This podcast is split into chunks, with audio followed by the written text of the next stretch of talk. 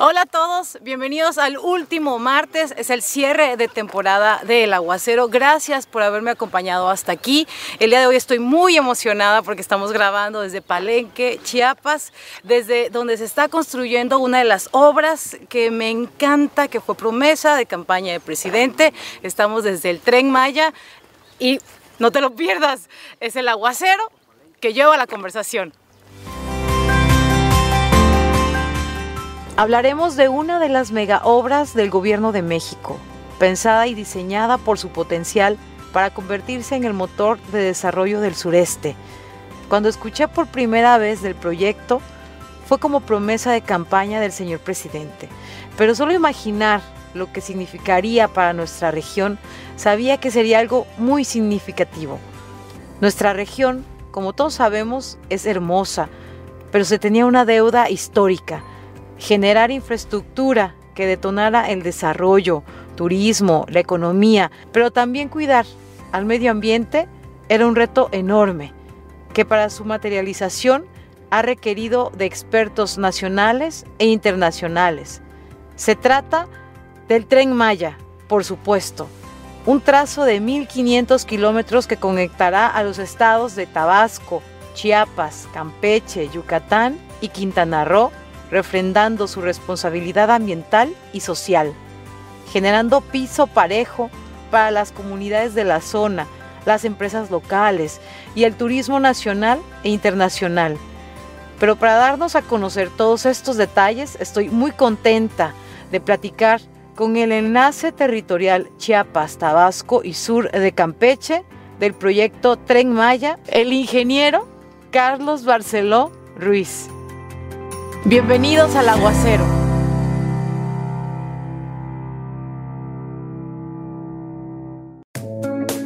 Pues bien, estamos desde las instalaciones de Fonatur en Palenque y le agradezco muchísimo al ingeniero Carlos Barceló por abrirnos las puertas de sus oficinas. Estamos en el aguacero. Muchas gracias, ingeniero Carlos. ¿Qué tal, diputada? ¿Cómo está? Un gusto estar aquí en esta, en este, en esta pues, entrevista, plática, vamos a llamarla, ¿no? En el aguacero. Y pues bueno, agradeciendo también el espacio porque pues al final estos espacios nos generan nosotros retroalimentar, ¿no? Sobre el proyecto, qué estamos haciendo, cómo vamos y pues ir cubriendo esos espacios de desinformación que se generan, ¿no? Pero bueno, muchísimas gracias por eso y pues aquí estamos a las órdenes siempre en las puertas abiertas. Gracias, eh, estoy muy agradecida de estar aquí, muy feliz. Como comentaba en el intro, este es uno de los proyectos que a mí me causaba más impacto eh, como promesa de campaña de presidente, eh, pues muy emocionada, ya lo quiero ver. Ya somos dos. Oye, ingeniero Carlos, perdón. De Villahermosa a, a Palenque hemos visto el sureste realmente se caracteriza por paisajes eh, que vemos exuberantes y de gran biodiversidad. Sin embargo, también se caracteriza se caracterizaba por la falta de infraestructura de gran calado que va a ser esto, el tren Maya. ¿Quieres decirme cuál es el principal objetivo del tren Maya y cómo se va a traducir en la calidad de vida de, los, de las comunidades de la región. Pues mira Jessica, qué bien que eh, comentas, este, porque siempre hay una concepción de que el sureste pues, es una gran diversidad, hay eh, bueno, biodiversidad, hay mucha cultura, pero pues yo creo que también eh, en, un principio yo creo que hay que también establecer algunas este, diferencias o, o, poner en conocimiento de los demás este, el tema de la biodiversidad, porque por ejemplo si hablamos de temas de, pues, de temas eh, forestales, selva, muchos que voltean a ver al sureste, cuando menos lo piensan, y dicen, no, pues todo es selva, cuando en la realidad pues el sureste tiene una actividad agrícola y ganadera bastante intensa este, con lo cual, pues bueno, mucha de la masa forestal pues, ha ido degradando, ¿no? Este, en el transcurso del tiempo, ¿no? Estamos hablando de estos cinco estados, digo, sureste ya tocamos Veracruz, Oaxaca, pero bueno, de estos cinco estados por donde cruza el tren, siempre es, es un tema, el tema de la biodiversidad, de la flora, que, de lo que se expresan, ¿no? Eh, y cómo nosotros vemos, como comentas, cómo lo buscamos, cómo cómo busca impactar el proyecto del tren de manera positiva. Pues bueno, una, eh, pues vamos a empezar porque ya existía un tren, ¿no? Que, este, y en ese sentido, cuando se desarrolló, pues bueno, hay eh, en estos estados y municipios por donde pasa el tren, pues existe mucha nostalgia, ¿no? Porque pues en su momento transportaban sus productos, bueno, mucho de lo que nos han platicado. Entonces, ahorita, ¿qué es lo que buscamos? Nosotros eh, buscamos generar estas condiciones por los municipios por donde pasa este, el proyecto del Tren Maya, por donde pasaba el derecho histórico, que son municipios que con muchas deficiencias de infraestructura, que los conoces, ¿no? Este, vamos a hablar de la parte de Tabasco, que es Emiliano Zapata, Balancán, Tenosique, aunque pues este tramo, por así decirlo, cruza por tres estados distintos, pero pues toda esta zona, la región de los ríos, que es la que comprende, pues ha tenido muchas este, deficiencias y rezago, ¿no? Ahora que el presidente, pues bueno, desde las promesas de campaña es que se está llevando a cabo el proyecto del tren y que vamos con gran avance, ¿no? De hecho, pues ayer lo comentó en la mañanera también el gobernador, ¿no?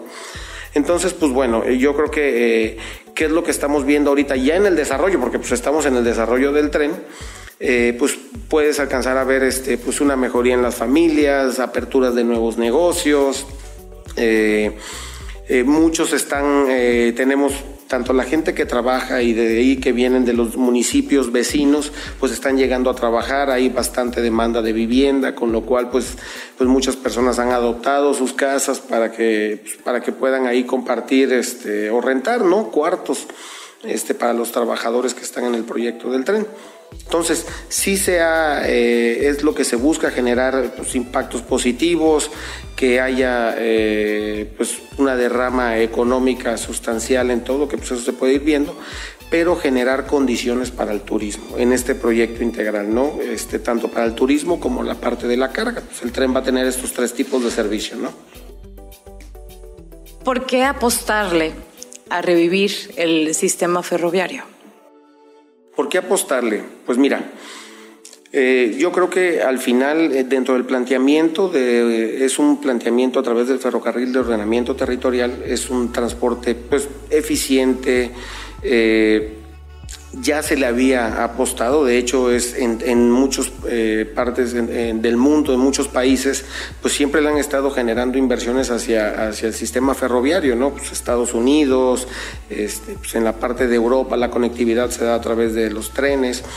Entonces, pues bueno, aquí se fue quedando rezagado, este, eso no quita el hecho de que sí se han hecho inversiones, tenemos el, tren que está en la parte de Chihuahua, tenemos el de Jalisco, la parte de Tequila, entonces pues es un sistema de transporte eh, eficiente, seguro y al final lo que nosotros buscamos pues es eh, conectar este, pues el sureste que está tan, eh, pues tiene problemas de conectividad, también es pues de alguna manera atraer muchos de los turistas eh, que llegan a la Riviera, que es el principal que ha tenido los crecimientos sustanciales en el sur.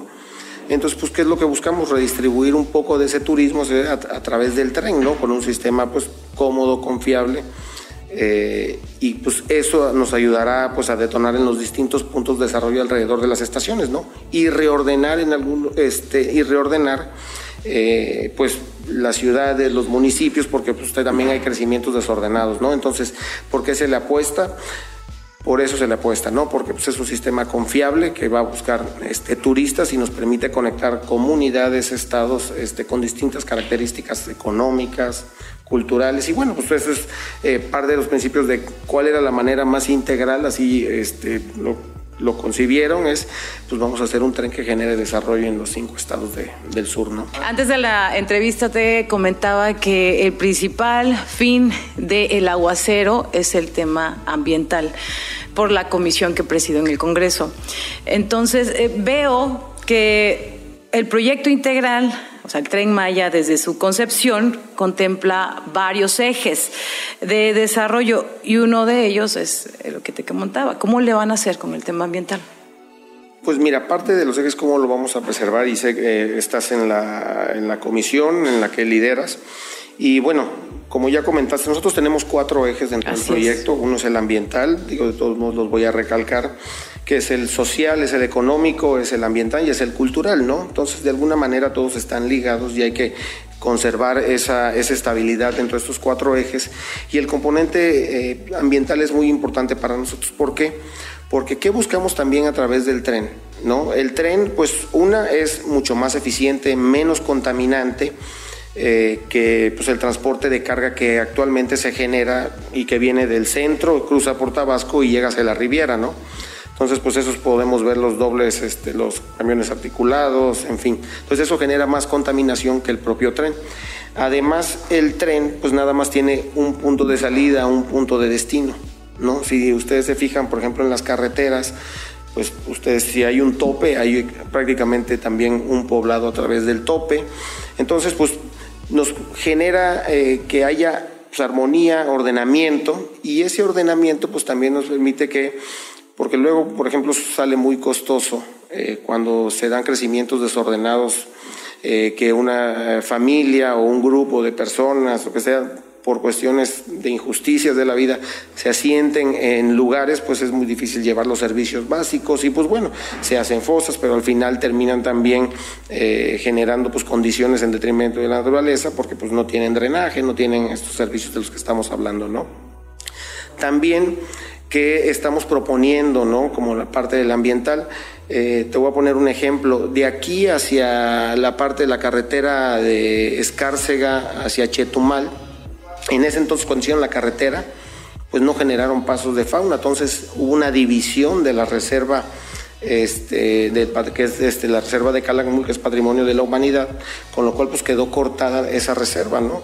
Entonces no se hicieron, no se ejecutaron las medidas de compensación este, ambiental adecuadas. Y pues lo que nosotros estamos haciendo, una, dentro de todo el proyecto, es utilizar derechos de vía existentes de lo que es el ferrocarril, además de líneas eh, de tendido eléctrico y carreteras. Entonces, eso pues, también con la misma finalidad de, no generar eh, impactos o que se reduzcan al mínimo, ¿no? Entonces, esto pues también nos va a permitir que nosotros desde el punto de destino al punto de entrada pues tengamos esos conectos. Y además como parte de las medidas de compensación ambiental, nosotros estamos, vamos a reforestar, vamos a subsanar este, suelos, eh, y estamos haciendo pasos de fauna. Aquí en este tramo tenemos pasos de fauna, aunque de los estudios aquí nosotros tenemos, nosotros llamamos jaguarólogos, que es este Gerardo Ceballos y Carlos Manterola, con los que nos hemos estado asesorando donde pues ellos van a, están, ellos hicieron los, los planteamientos de donde, según los estudios, eh, creo que le llaman telemetría, que van siguiendo a los jaguares y te ven los cruces, entonces ahí se pusieron pasos de fauna, además de otras que hay pues, primarios, terciarios este, y secundarios pasos de fauna, ¿no? También nos apoyó, eh, hay un señor que es un gurú ¿no? de los pasos de fauna de apellido Clevenger, que muchos en los foros lo comentaban a este señor. Y pues bueno, este nos vino a asesorar de cómo deben de ser, qué características deben de tener para que pues eso permita este, que los animales utilicen estos pasos, ¿no? Entonces, nosotros estamos generando eh, condiciones para reconectar, porque en muchos casos quedó dividido, y bueno, nosotros venimos a generar esas reconexiones tanto en la parte de Calakmul como en los distintos puntos que tenemos aquí eh, porque hay unas que se les llaman obras de drenaje transversal, pero muchas se pueden adaptar a pasos de fauna.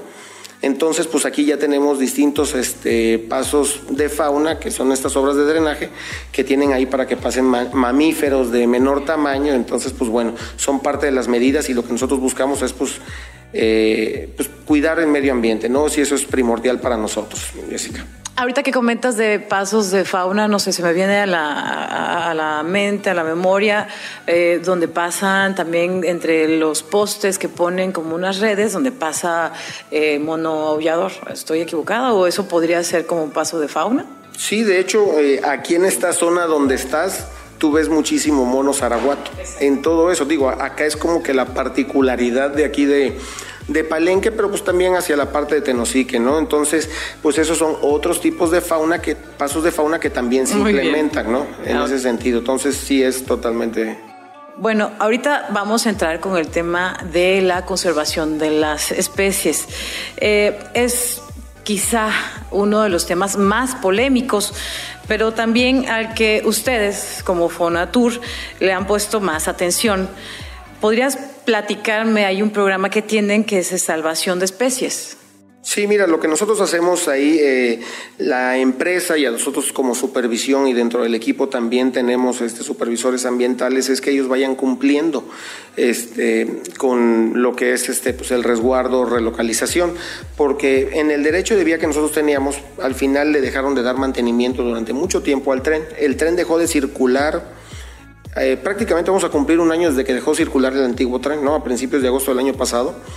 Y pues bueno, esas eh, nos encontramos ahí porque una, no le daban cuidado o no le daban mantenimiento que debían a las vías ferroviarias.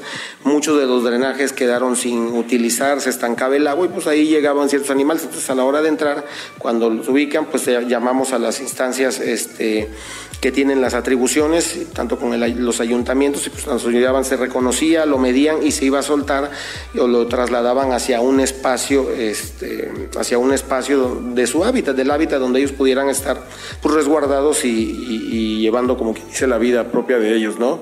También se, si habían este, ciertos tipos de especies de flora, pues también se trasladaban y se llevaran a un vivero en donde posteriormente pues, se siembran ¿no? en otros lados donde se le da un seguimiento. Eso es lo que nos vamos topando en toda la parte del, del derecho de vía para ir cuidando esa parte, ¿no? tanto la parte de la flora como de la fauna. Muy bien, gracias. Si bien estamos en Palenque, también pues hablemos de, de Tabasco.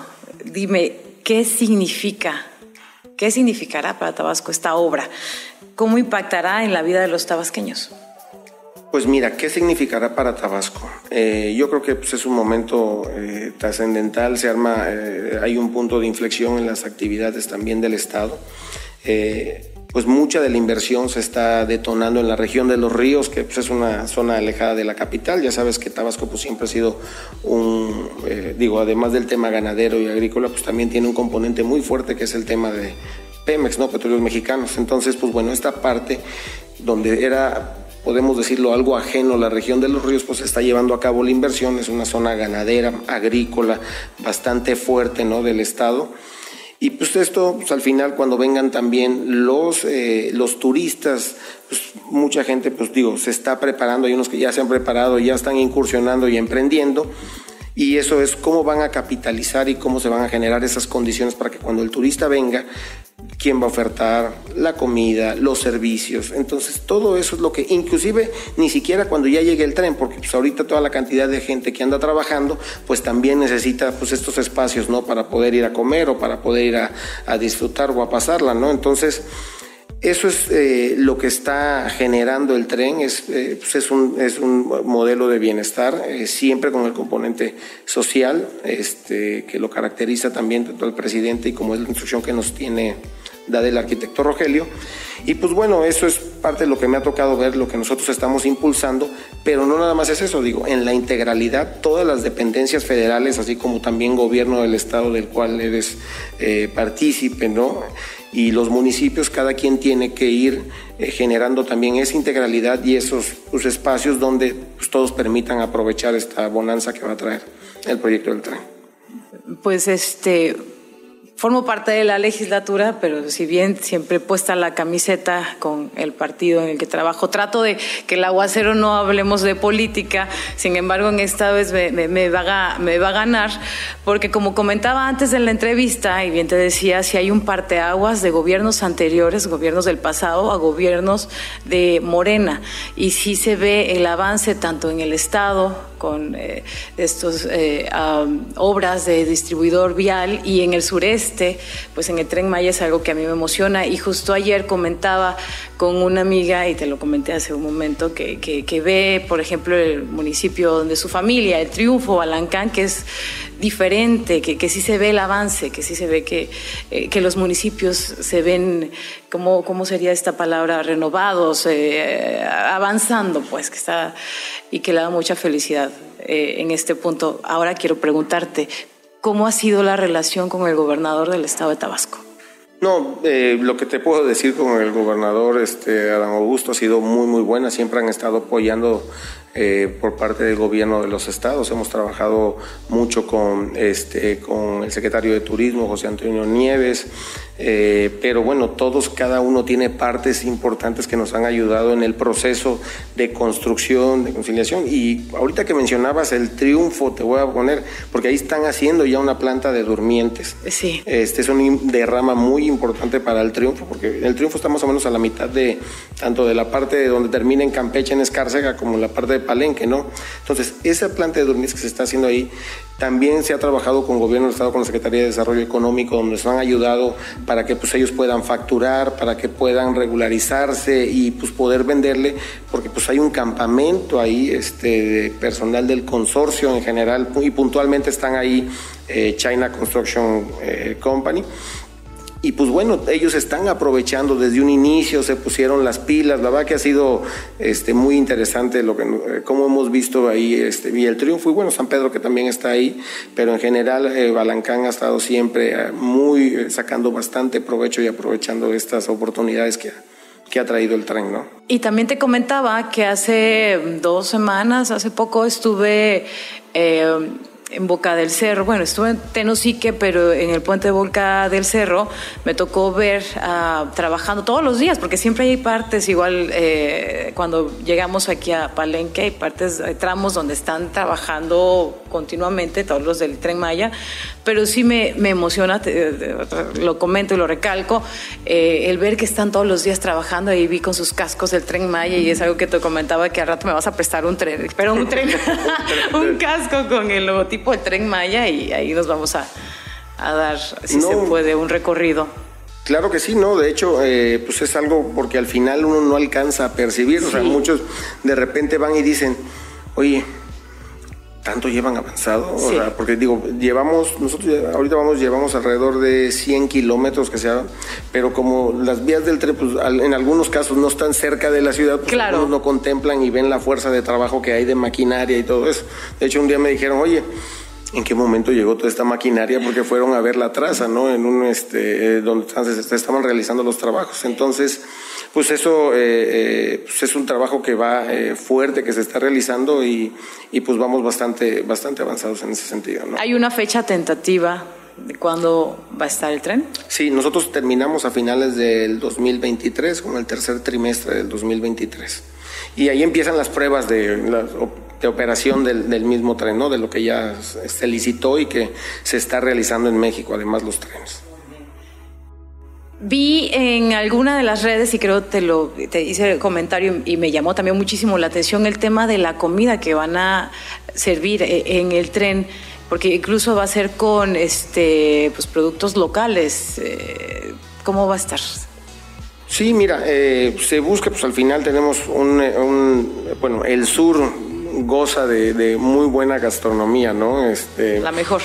La mejor. Entonces, exactamente, ¿no? Tenemos muy buenos chefs, además de renombre, ¿no? Que es súper importante. Y de hecho que han apoyado también este, ahí luego en talleres con cocineras allá de Tenosí. Ah, claro, te vi con Lupita Vidal, que también fue invitada y fue madrina del aguacero del primer, este, de la primera temporada. Y sí es cierto, les vi que estuvieron en Tenosique y cocinando y nada más se me agua la boca.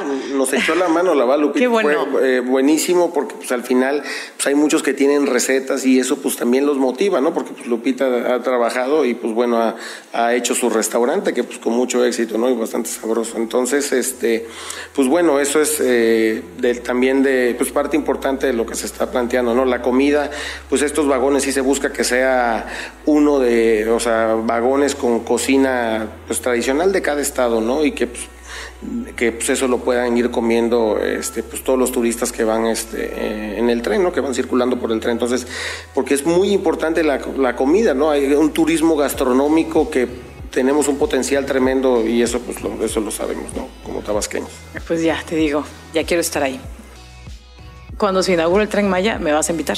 Ahí vamos a estar en el Tren Maya. Ahí vamos a estar el primer en el Tren Maya, ahí vamos a estar. No, bueno. ¿No? Sabemos que un proyecto como esta magnitud necesita muchos eh, expertos en la materia. ¿Nos podrías platicar cuántas instituciones públicas, organismos nacionales e internacionales participan? Pues mira, eh, hay un, por ejemplo, un comité interinstitucional que pues, participan más de 30 dependencias. Acuérdate que el proyecto es un proyecto integral. Entonces, ¿qué es lo que buscamos desarrollar el sureste? En ese sentido, pues bueno, es tratar de alinear pues, todas las políticas para que cada quien desde su campo, de sus atribuciones, pues vaya generando esas condiciones para el Estado. No tú lo puedes ver, por ejemplo, SEDATU que anda haciendo programas de mejoramiento urbano en los distintos municipios por donde pasa el tren. Eh, también tenemos pues el proceso de consulta indígena, que cuando se realizó todo eso, pues todas las peticiones y todo eso, lo que vemos es que eh, ya luego hubo un pues, árbol de decisiones donde también los mismos del comité pues dijeron, oye, pues estas son las prioridades, esto genera mayor beneficio. Entonces, esa es la integralidad del proyecto, cómo queremos generar esas condiciones para la mayoría, ¿no? Así que no dejar nadie atrás, como bien ha comentado el presidente. Entonces, además, pues tenemos convenios, aquí tenemos convenio con la UJAD, tenemos este, hay convenios con el Politécnico Nacional, con la UNAM, con la UAM. Todas estas porque al final la parte científica es bastante importante y nos genera a nosotros a robustecer el proyecto y precisamente desde la arista ambiental, ¿no? Pues, seguramente has escuchado en toda la parte de, la península, pues tenemos un suelo kárstico, trabaja con nosotros Jaime Urrutia, este, que es de los expertos de, de los suelos cársticos entonces, pues bueno, hay es ese brazo científico, técnico que nos va apoyando y nos va robusteciendo este proyecto que es de suma importancia, ¿no? Esos son pues esos convenios de colaboración que tenemos, pues con Alep, eh, por eso pues aquí en Palenque se establece el Politécnico, pero pues también se trabaja con las universidades de, de Tabasco, ¿no? Como por ejemplo el OJAT, que muchos están acomodando sus planes de estudio porque al final va a haber una demanda de recursos humanos que va a requerir todo esto todo este nuevo desarrollo para el sureste, ¿no?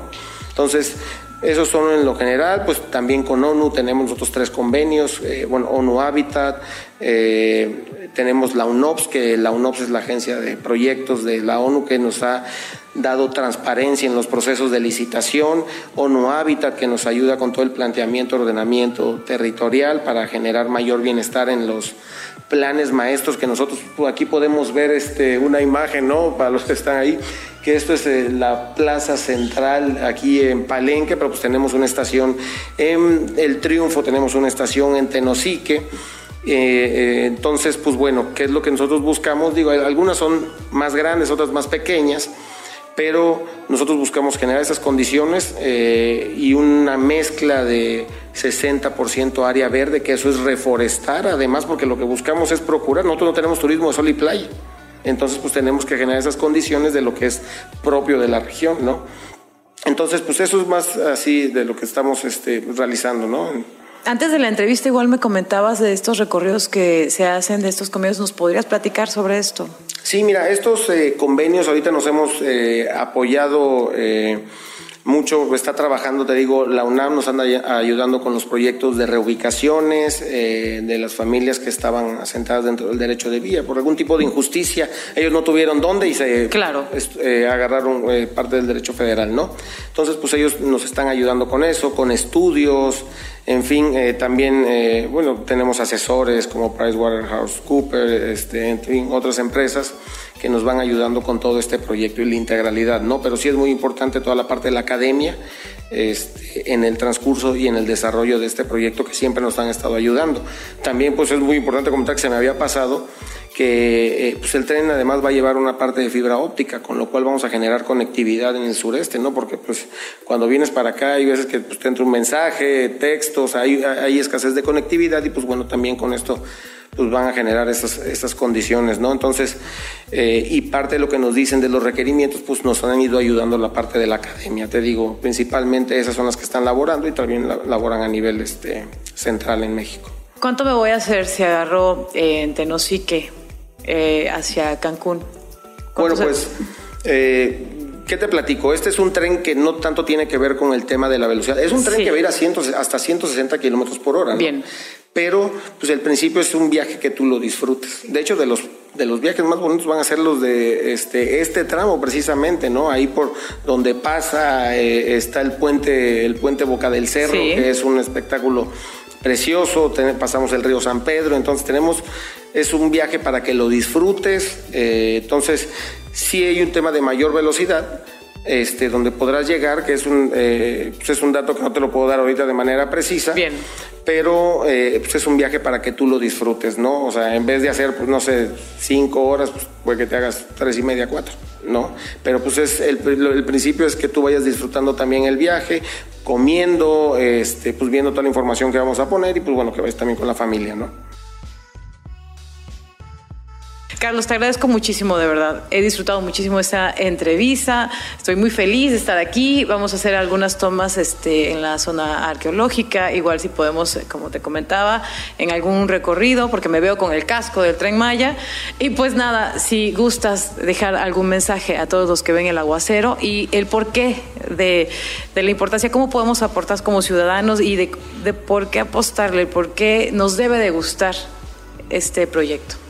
Bueno, eh, pues muchas gracias Jessica. Yo creo que eh, si algo hay que empujar es que hay que atreverse, hay que ver este, a esta región de Tabasco como una región de oportunidades, no nada más la región de los ríos, sino también toda la parte de Tabasco, porque al final, pues todo este desarrollo es un nuevo planteamiento, es una, eh, se rompe una brecha donde se están generando condiciones para que la gente pueda emprender, para que pueda aprovechar de lo que va a llegar del turismo, pero no nada más de eso, sino también de la carga. Entonces, que los invito a que todos, pues, eh, generemos esas condiciones y también nos atrevamos a, hacer nuevos planteamientos para capitalizar y aprovechar todo lo que se está generando alrededor del proyecto del tren. Yo creo que ese sería el mensaje que quiero dejar, que lo he visto y que veo que se está llevando a cabo, ¿no? Entonces, entre más nos enfoquemos, pues mejor este, nos va a ir a todos, ¿no?